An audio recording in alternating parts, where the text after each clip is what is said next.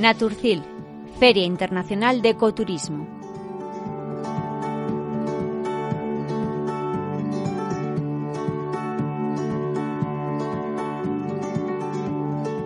Bueno, pues seguimos en Naturcil y acabo de tener una experiencia. Lo que buscan ahora los turistas, teóricamente, todos los turistas buscan experiencias, experiencias turísticas. Bueno, pues una experiencia turística es ir en bicicleta eléctrica por la montaña palentina. Lo digo en primera persona porque acabo de probar la bicicleta eléctrica de Decaldón, que ahora nos va a contar nuestro amigo Lander, que, está aquí de Caldón en Naturcil, pues eh, exponiendo sus productos, cuál es esta bicicleta eléctrica y más especificaciones sobre ella, pero desde luego subir a la montaña en bici eléctrica a día de hoy es una auténtica gozada. Eso es, es algo que actualmente se está volviendo algo muy normativo, de cada día salimos a la calle y vemos que hay bicicletas eléctricas y de diferentes aspectos, tanto urbanas y de montaña. ¿Qué tenemos una, qué, qué buscamos en una bicicleta eléctrica? Al final vivimos una experiencia tanto de movilidad como lúdica o simplemente como actividad deportiva que nos da más facilidades que una bicicleta tradicional. ¿Qué es una bicicleta eléctrica? Porque muchas veces estamos hablando de eso. Explícalo, efectivamente, que, a veces la gente se piensa que la bicicleta eléctrica es pulsar un botón y, ¿Y tiene un gatillo. Eh, exactamente, y de eso no tiene nada que ver la bicicleta eléctrica. Especifícanos un poquito más las características reales de una bicicleta eléctrica para que la gente que esté pensando en comprar una bicicleta eléctrica para tanto como tú decías movilidad urbana como para lúdica para subir a la montaña o para hacer actividades de, de naturaleza pues qué se va a encontrar qué es una bicicleta eléctrica vale pues una bicicleta eléctrica pues nos vamos a imaginar lo que es una bicicleta tradicional. Una bicicleta que en la fuerza con la que la movemos es nuestra es humana. Pero a eso le hemos añadido un motor y una asistencia eléctrica con una batería que lo que hace que cada vez que nota que estamos dando pedales este motor o esta centralita entre en acción y nos empujaría. Así hablando un poco más coloquial. Si tú montas una bicicleta eléctrica es como que encuentras a un chico o una chica, la contratas y dices, oye, llévame a esta esquina. Entonces nos va a coger de los lumbares y nos va a empujar en la misma dirección. Con lo cual el esfuerzo es mucho menor. Al final una bicicleta eléctrica lo que decíamos es una bicicleta con dos, tres ruedas, frenos, pedales, eh, marchas, pero con la asistencia de un motor. Lo que nos permite hacer una bicicleta eléctrica es lo que podemos hacer con una bicicleta normal, pero con cierta ayuda y asistencia. Que al final mm, necesitas mover los pedales para que funcione la asistencia, que esto es algo importante, que no es un gatillo, no es una moto, no es una moto eléctrica, es una bicicleta eléctrica, por lo tanto necesitas mover los pedales.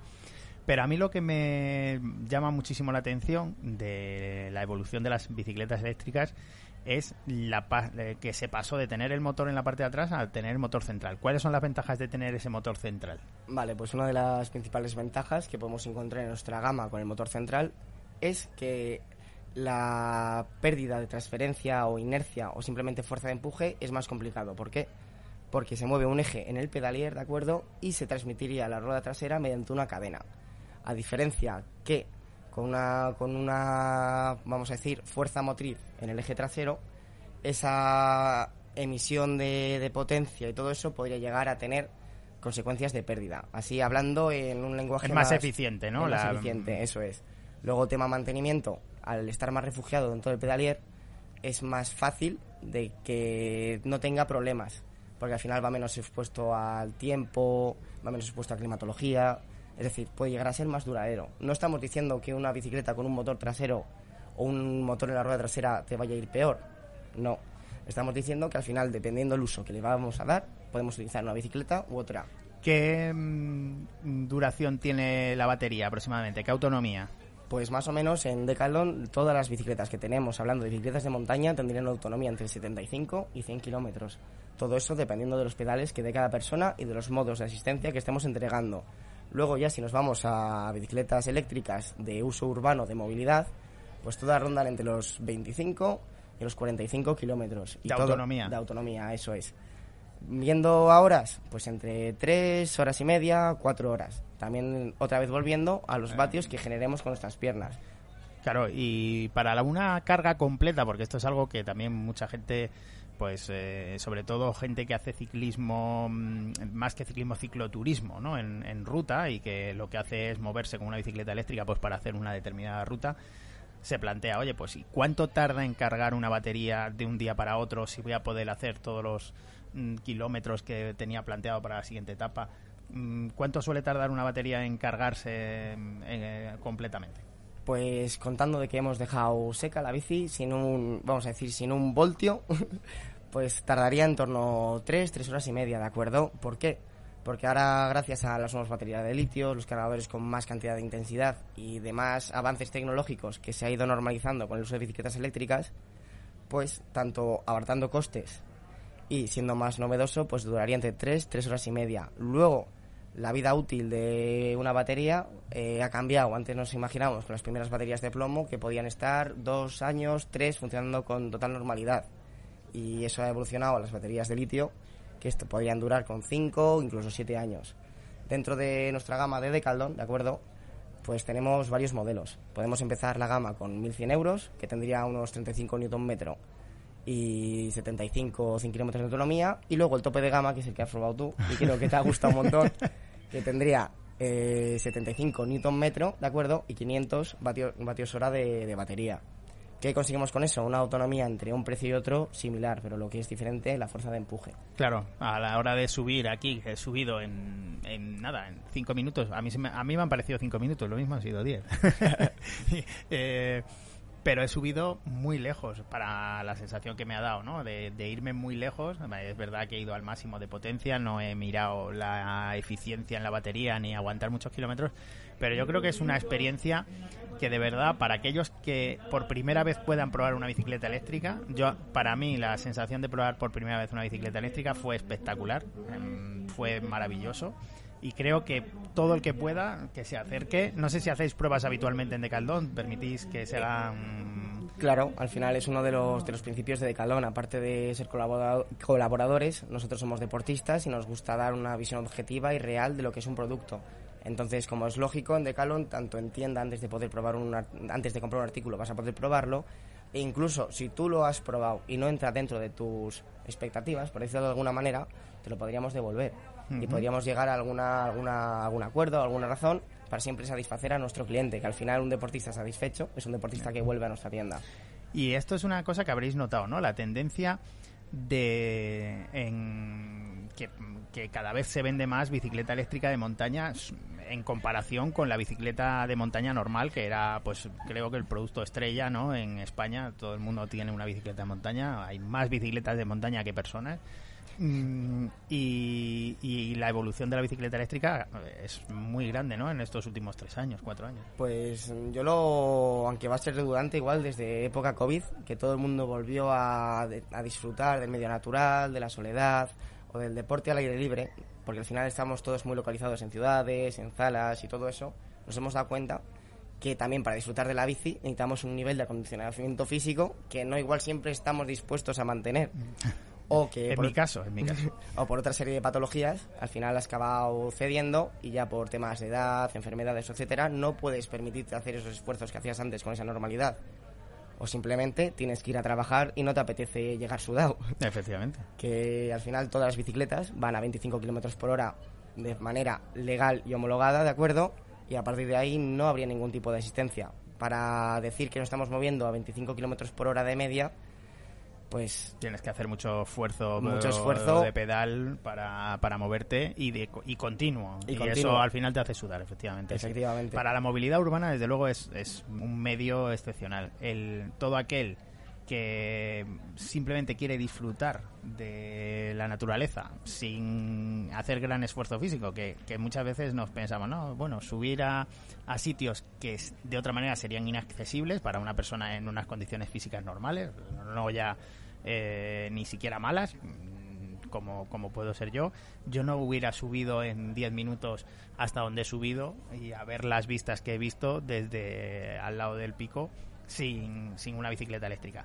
Pero es que además mmm, lo que se está ocurriendo en las ciudades de que cada vez más nos desplacemos en bicicleta eléctrica creo que es muy positivo para la, para propia ciudad mmm, eh, y, y, y, para las personas ya. pero sobre todo creo que la tendencia es muy, muy mantenible en el tiempo, que es lo que te preguntaba antes del, del número de bicicletas eléctricas. Eso es, y lo que estamos hablando ahora, hablando de la movilidad urbana, al final estamos viendo un, vamos a decir, una especie de, de patrón de comportamiento que al final el centro de las ciudades se está retirando el vehículo, se está descentrificando el vehículo privado. Al final la forma de llegar, por ejemplo, a una ciudad más grande es por mediante transporte público, vehículos de cero emisiones o movilidad eléctrica o sostenible, que es lo que también hemos querido presentar un poco hoy. Luego hablando también de, de accesibilidad. Al final un vehículo eléctrico, como puede ser una bicicleta, es mucho más barato que una moto eléctrica, que un coche, y no solo en el primer precio, sino a la hora de mantenerlo. No es lo mismo que tú vayas todas las mañanas a trabajar en una bicicleta que vayas en tu propio coche o en transporte público.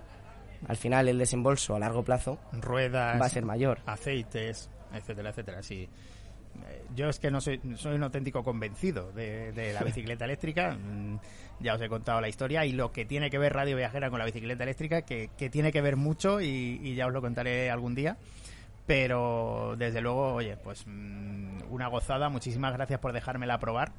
Y ya que aprovechamos, ¿qué más estáis exponiendo en Decaldón aquí en la Turcil estos días? Pues como al final Decaldón es una empresa que va muy, muy ligada al deporte, a la naturaleza y todo eso, pues hemos traído un, muestrario de productos que tenemos para disfrutar del medio natural de manera individual o en familia o con tu grupo de amigos.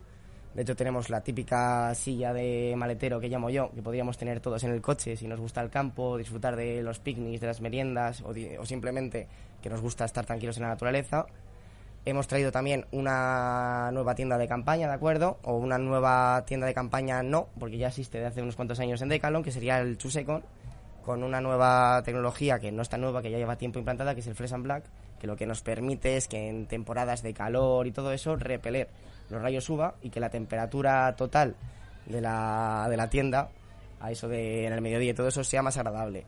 Y luego también con determinados acabados y todo eso, que la claridad la aumenta, la digamos que dejaría entrar más tarde.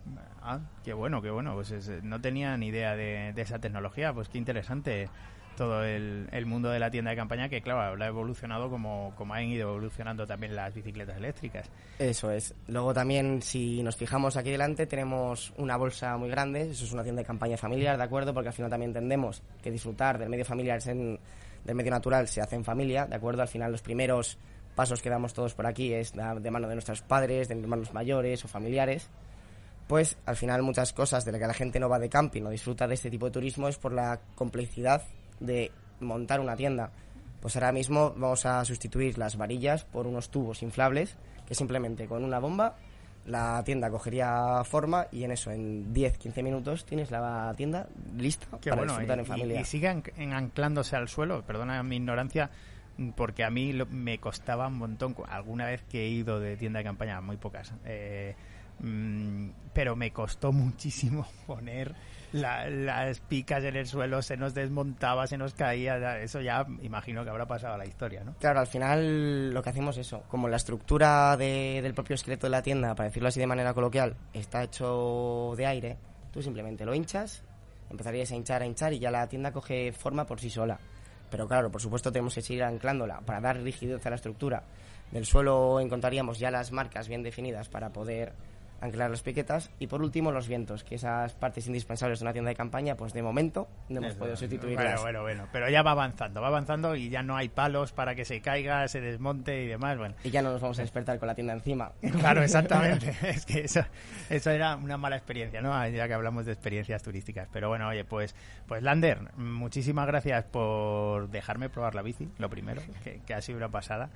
Y, bueno, pues por contarnos aquí un poquito más sobre movilidad eléctrica y, sobre la experiencia de estar en contacto con la naturaleza, con todo lo que habéis traído desde Caldón, que invito a todos los que estéis escuchando hoy este podcast, que todavía se puede visitar Naturcil, que vengáis sábado y domingo a Naturcil en Ruesga, en Cervera Pisuerga, que podéis ver desde donde estamos ahora mismo en Radio Viajera cómo se pone el sol de, en el pico Almonga y, muy recomendable la experiencia pasaros por Decaldón que, que os van a echar una manita a bueno pues a que veáis cosas diferentes para estar en contacto directo con la naturaleza y para que vayáis bien equipados. Muchísimas gracias. Vale, antes de despedirme voy a añadir una cosa, que al final a veces relacionamos que Decalón simplemente vende productos, pero al final si encontramos con el vendedor adecuado, que seguramente en un Decalón lo encuentres, no simplemente nos vende un producto, sino una experiencia, para que luego eso quede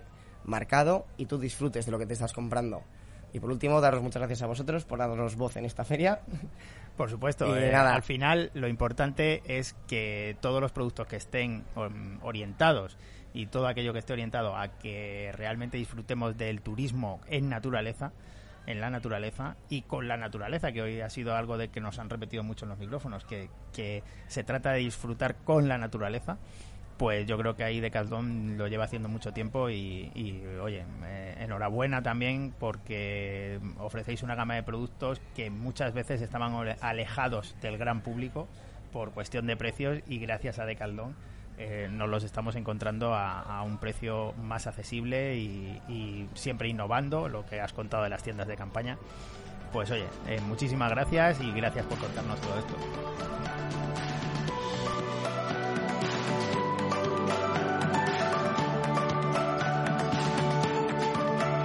Naturcil es uno de los foros más importantes a nivel nacional para la promoción del ecoturismo.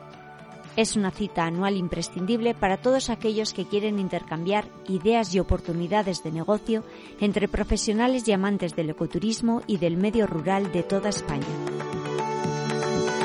Esta quinta edición de la feria se celebrará en Ruesga, Cervera de Pisuerga, en la provincia de Palencia, del 23 al 25 de septiembre. Puedes consultar información como el listado de expositores o el programa de actividades en naturcil.es.